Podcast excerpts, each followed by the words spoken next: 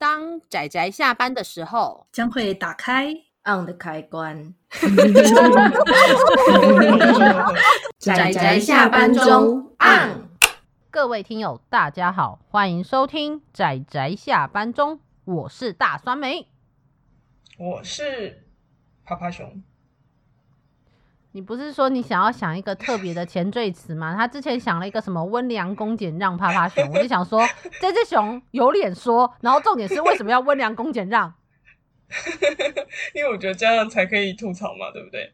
嗯，我可是都想好的，好像很有道理，但是我不知道该从何吐槽起。好，算了，我们真的不要理这只熊。那么大家今天看漫画了吗？看了看了，很棒很棒。那我们今天就是我们这两周都在讲一些灵异恐怖的作品。我们刚好这个礼拜二，我们讲的是《鬼要去哪里》，是一部非常温暖而舒服的一个灵异作品。但是相对的，我们今天也是要来讲一部非常温柔、充满喜剧风格，而且非常让人看看了之后会心跳一直就是不断心跳扑通扑通跳的。一部也是很有趣的灵异作品。你这样是不是广告词跟书的内容是不符的？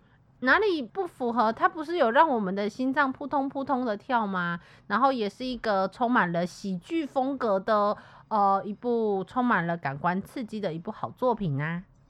可是老实说，泡泡熊那时候看到封面的时候不敢看你，因为就会问酸梅说：“请问这是到底是真实的恐怖片，还是我可以看的恐怖片？”呃，这这倒是，但是后来就是根据我说完之后，他就觉得 OK，对，我就进去看了。我觉得那个封面会让很多像趴趴熊这样子只能接受到某种程度的恐怖的人会不敢看，因为那个封面有点可怕。哼哼哼，对，它的封面其实我觉得说不定是所有的所有的东西里面最恐怖的 一个部分。但是那并不是说这个故事里面的东西不恐怖，只是因为那个画面真的太恐怖了。他还拿着斧头，斧头上还有血呢。对对对对，所以那时候趴趴熊看到的时候会吓到，是理所当然的。但是我反而看完了之后，就是跟他说：“哎、欸，这部的内容虽然也是蛮恐怖、蛮惊悚的，而且有一也有一些很灵异的部分，但是我个人觉得还是封面的那种观感刺激，还是比其他故事的内容还要还要再强一点。但是因为大家知道嘛，稻草人，而且稻草人就很有这种恐怖谷效应，可是又不是一个。很真人的稻草人，又是一种很明显就是稻草人的样子的，就是的一个封面。而且其实我看到这个稻草人，其实我莫名的想到我小时候会看的一部恐怖的儿童文学，叫做《鸡皮疙瘩》。你有你你有听过吗？我完全没有听过哎。哦，他是我不知道是美国人吗？还是反正就是一个好像叫什么 R.L. Stine 之类的一个。一个外国人，那他们他写了一个系列，就叫做鸡皮疙瘩，都、嗯、英文，他是用英文写的，那他的名字就叫做鸡皮疙瘩。那这个系列有被有被代理进台湾，然后是有中文版。那它基本上就是这个系列就是一本，基本上就是一个故事。那我小时候的时候，而且最有趣的是，我们家基本上没有买，但是我几乎快要看完一整套，是直接在书店那边看完的。就是偶尔去书店的时候就看一下，然后就看一下看一下看一本看一本，然后最后就看完了。那他后好像还有后续，可是后续之后我就看更其他的恐怖作品了。但是就是我自己一直在我心中恐怖作品就一直有鸡皮疙瘩的这个形象，就这一部作品。那么为什么我会提到这部作品？是因为。这一部作品，它每一本是一个一则独立的故事以外，它的每一个故事中，大部分都是以青少年为主角，然后去描述他们所碰到的奇怪的，无论是怪物或是一些恐怖的场景。那其中有一个有一集的故事，就是以稻草人为主，然后也就是跟稻草人，对，大家知道恐怖谷效应的稻草人发生的灵异跟恐怖事件。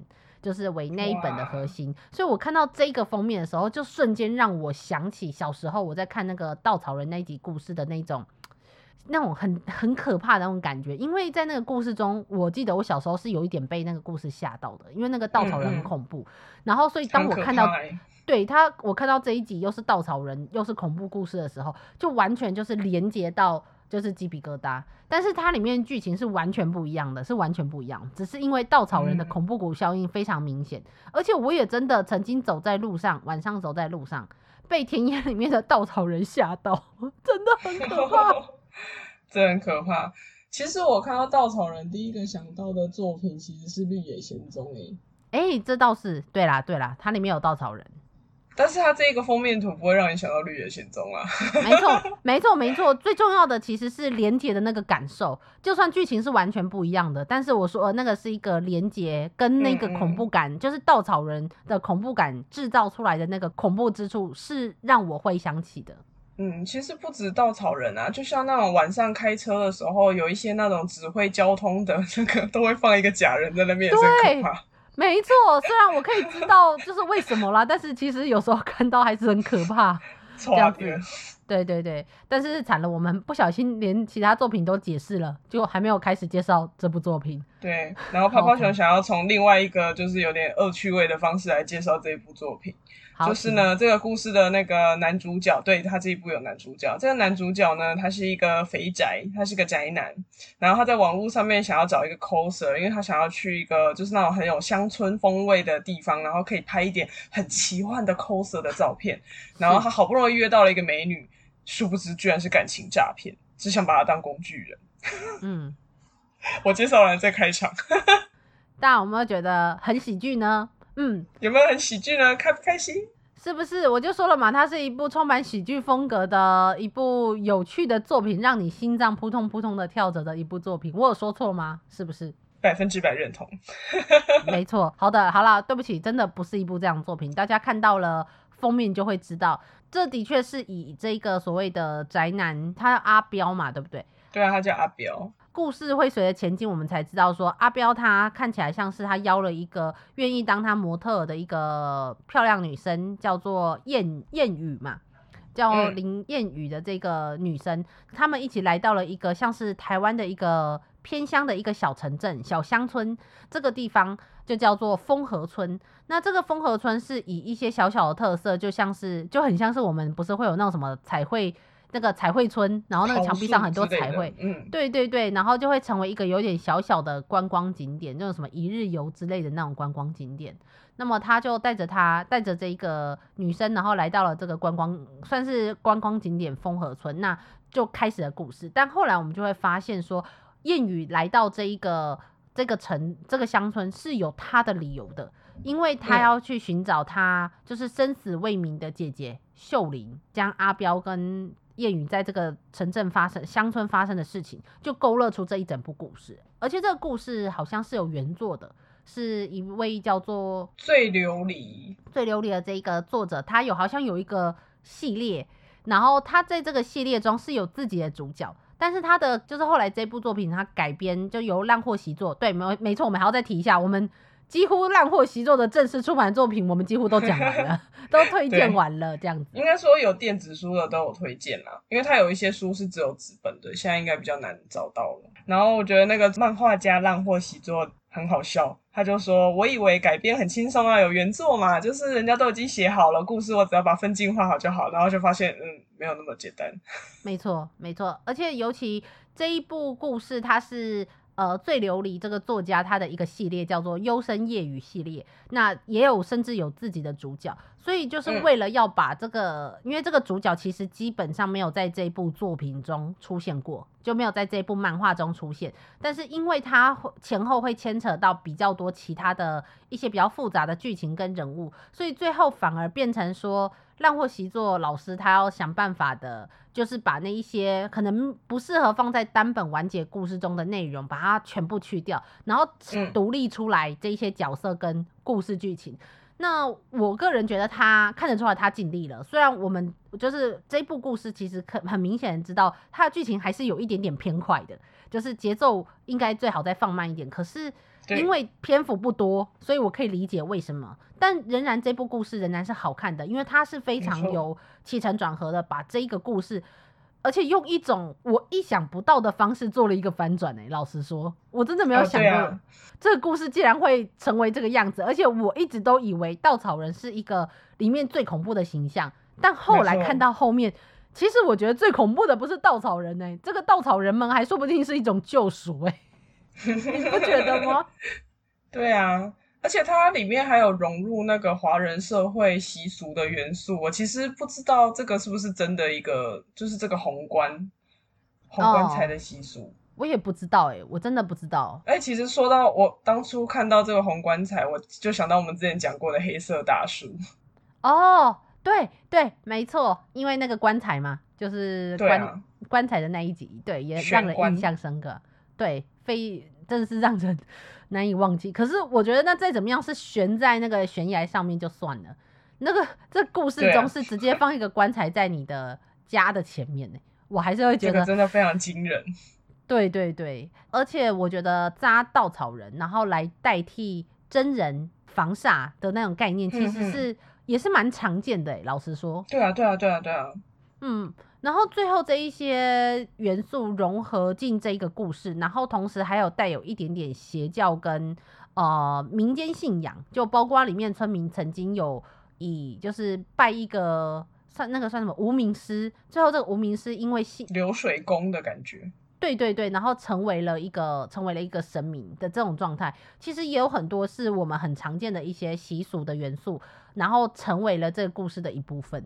那这个故事，我觉得真的最可怕的，还真的不是那些灵异的什么东西，就通常故事中最可怕的，永远还是人心吧。就是比起那些什么神明啊和某一些东西。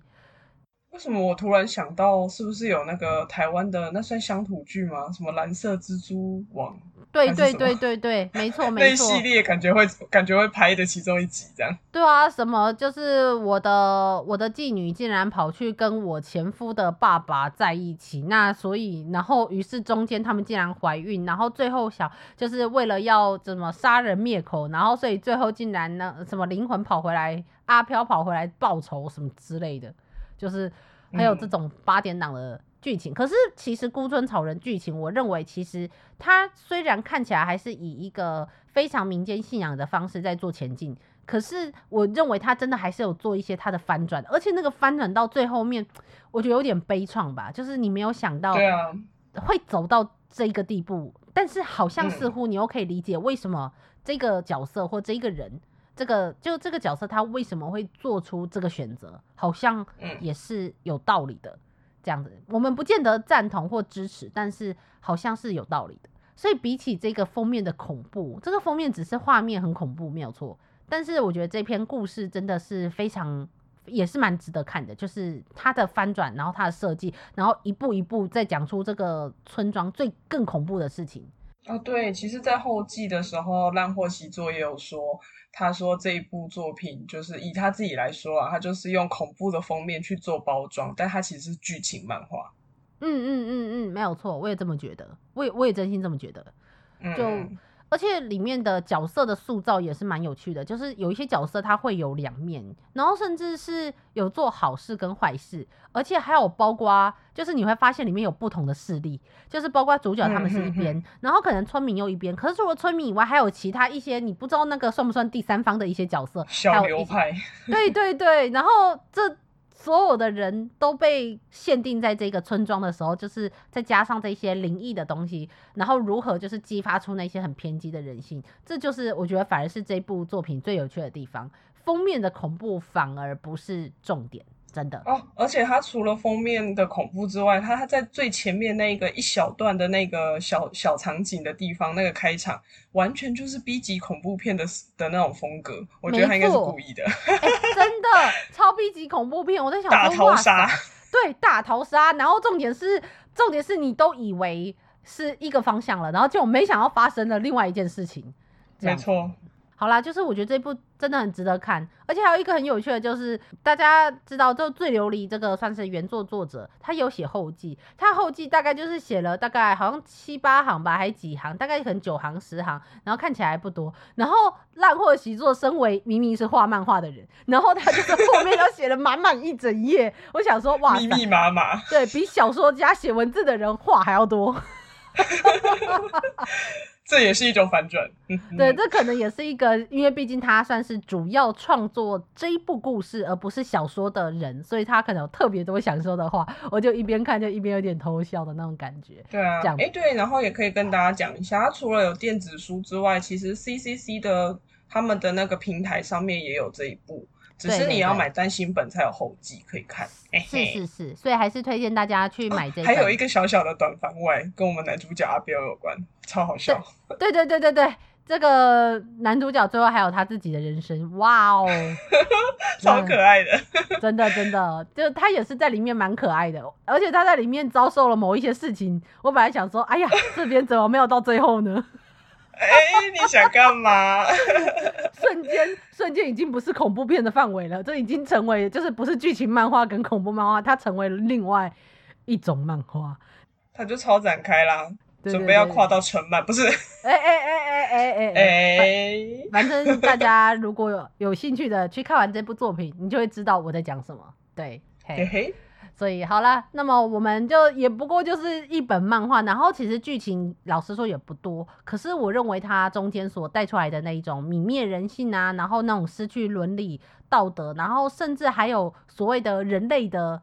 定位的那一种概念，还有包含就是我们说的我们说的那种民间宗教信仰的那种元素，我觉得都让这部作品带有恐怖元素，但其实比较像是剧情跟悬疑漫画的一个，就是一部蛮特别的一个作品吧。就不要被封面吓到，虽然我知道封面会吓到人啊，真的真的很恐怖，是，嗯嗯嗯，不得不称赞漫画家，他的画风真的百变了。